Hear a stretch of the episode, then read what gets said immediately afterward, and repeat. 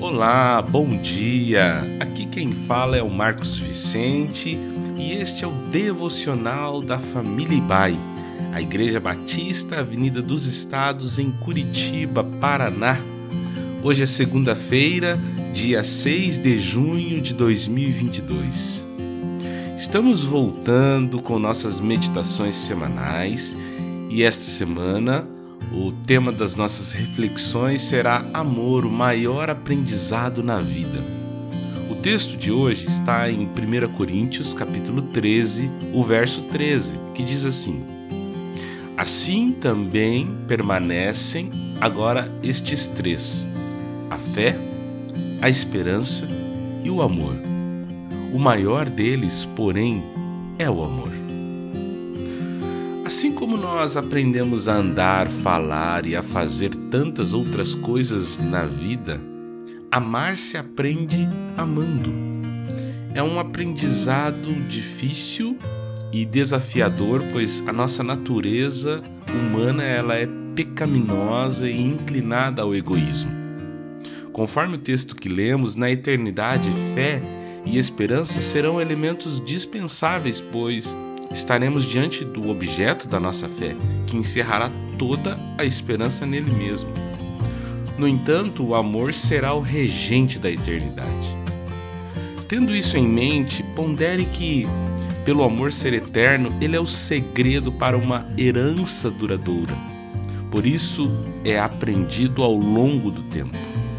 Quando ouvimos e lemos essas afirmações, nós podemos pensar no quanto isso pode ser difícil quanto que aprender a amar pode ser um grande desafio, mas a promessa bíblica que temos é que o Senhor Jesus Cristo, ao falar do Espírito Santo, o apresentou como aquele que viria da parte de Deus Pai sobre seus discípulos para capacitá-los no testemunho e no desenvolvimento da vida cristã.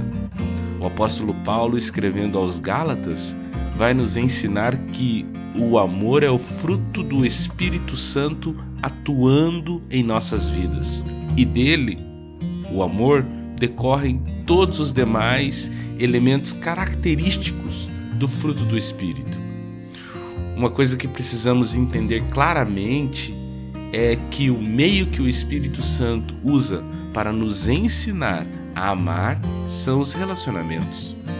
É da vontade de Deus que nós tenhamos uma associação íntima e constante com outros cristãos, para que possamos desenvolver a habilidade de amar.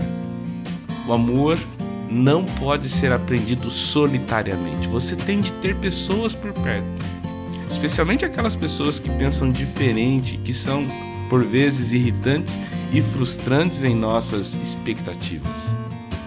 Aquele que é nascido de Deus tem uma nova natureza de origem divina que emana amor.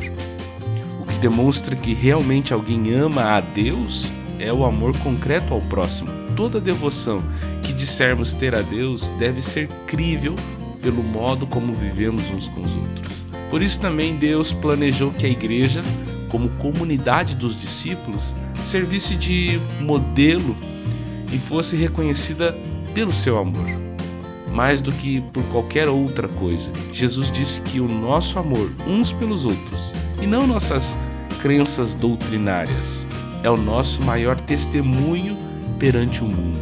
Em João 13,35 ele declarou: Com isso todos saberão que vocês são meus discípulos se vocês se amarem uns aos outros. No céu, desfrutaremos da família de Deus para sempre mas primeiro teremos algum trabalho duro para fazer aqui na Terra, a fim de nos prepararmos para uma eternidade de amor.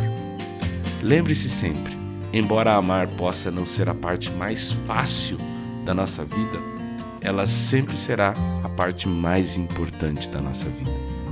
Que Deus te abençoe, tenha uma excelente semana.